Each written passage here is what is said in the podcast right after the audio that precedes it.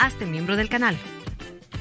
Con la membresía recibirás contenido exclusivo antes de ser publicados, saludos personalizados en los videos y podrás ganarte productos de nuestra tienda virtual. Haz clic en el botón de unirse y hazte miembro ya.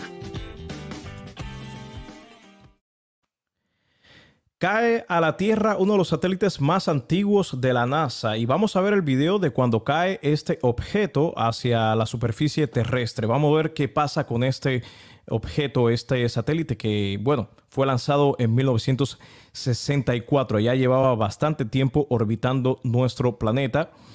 Vamos a leer un poco acá lo que dice. En el mes de septiembre de 1964, la NASA lanzó al espacio el satélite OGO-1 el acrónimo del Observatorio Geofísico Orbital 1, por sus siglas en inglés. Se trataba de una misión eh, destinada a que los científicos pudieran entender el entorno magnético que existe alrededor de la Tierra. Estuvo en funcionamiento siete años hasta el 1971. Desde entonces, el satélite no había dejado de estar dando vueltas alrededor de la Tierra. O sea que eh, solamente duró unos años, un par de años solamente eh, prácticamente funcionando o haciendo las funciones que estaba por la cual estaba puesto en órbita, pero luego de terminar su misión, su función siguió orbitando. Desde entonces, dice la información, el satélite no había dejado de estar dando vueltas, o sea, orbitando alrededor de la Tierra hasta que este pasado fin de semana por fin caía sobre nuestro planeta. La NASA ha confirmado que el OGO-1 que fue el primero en una serie de cinco satélites que se enviaron hace más de 50 años al exterior. Ha sido el último de ellos en caer. O sea, de los cinco ya este es el último. Menos mal, ¿no? Porque imagínate que un día andemos ahí en el campo o en la playa o quizás en la casa y nos caiga algo encima y cuando nos damos cuenta es un satélite de la NASA, imagínate. Pero bueno, vamos a ver aquí este video donde muestran la caída, el momento. Eh, voy a ver si lo puedo ampliar un poco para que lo puedas ver mucho mejor. ¿ya? Al parecer sí se puede. Aquí este es el momento en el que este satélite entra a la atmósfera terrestre. Y para los que nos están escuchando a través de las plataformas de audio, voy a estar describiendo el video. Aquí se ve en el momento en el que el objeto va entrando a la atmósfera terrestre. Claramente se ve. Yo creo que la NASA estaba esperando captar estas imágenes porque son muy interesantes. Vemos como el objeto al chocar con la atmósfera terrestre, mientras más se va acercando, se va desintegrando en pedazos, en varios pedazos, y al parecer no cayó. Yo pensé que iba a caer el pedazo de hierro, ¿no? Que es este satélite, pero no. Al parecer lo que ocurrió fue que al entrar a la atmósfera terrestre se desintegró, se convirtió en varios pedazos, unos 20 pedazos y de esa manera eh, cayó a la atmósfera terrestre. O sea, chocó con la atmósfera terrestre y no llegó obviamente a la superficie terrestre, que es lo que quiero decir. Ahora, mi pregunta es, tenemos miles y miles de satélites orbitando la Tierra todos los días y obviamente porque estos satélites se les acaba el combustible, no pueden tener propulsión, no pueden tener fuerza para seguir orbitando la Tierra. ¿Qué va a pasar con los miles de, satélites que tenemos ahí alrededor? De hecho, voy a buscar acá cuántos satélites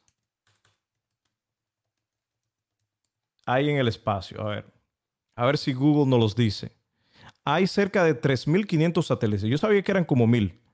Por otro lado, existen otros 8.000 objetos que ahora mismo están alrededor de la Tierra. No sé qué otros objetos es, pero bueno, por lo menos confirmados satélites. Satélites hay 3.500 satélites. Cuando a estos satélites se les comience a acabar su combustible para seguir orbitando la Tierra, van a comenzar a caer poco a poco. Si ocurre como este, este satélite que acaba de caer, el OGO-1, si ocurre como este que se desintegró al caer, al chocar con la atmósfera terrestre, estoy Bien, pero imagínate que caiga un pedazo de, este hierro, de este objeto, de este satélite que no se pudo desintegrar mientras chocaba con la atmósfera terrestre. ¿Qué ocurriría, no? Ojalá y no me caiga en mi casa, ojalá no me caiga en la cabeza, ni a ninguno de ustedes tampoco. Pero bueno, ahí está la imagen que vimos de este satélite cayendo. Muy interesante. Eh, siempre me preguntaba yo, ¿qué, ¿qué pasa con estos satélites? ¿No? Cuando terminan su función alrededor de la Tierra. Y hablando de satélites, también hay eh, cohetes, muchos cohetes, me imagino que están entre el grupo de estos 8.000 objetos que ahora mismo están alrededor de la Tierra, porque yo sé que hay mucha gente joven que está viéndonos ahorita mismo, pero antes de SpaceX, antes de estos cohetes reusables que estás viendo que, bueno, lanzan las naves espaciales, lanzan, lanzan los satélites al espacio y luego regresan verticalmente este, aterrizan en la Tierra. Antes no había esto.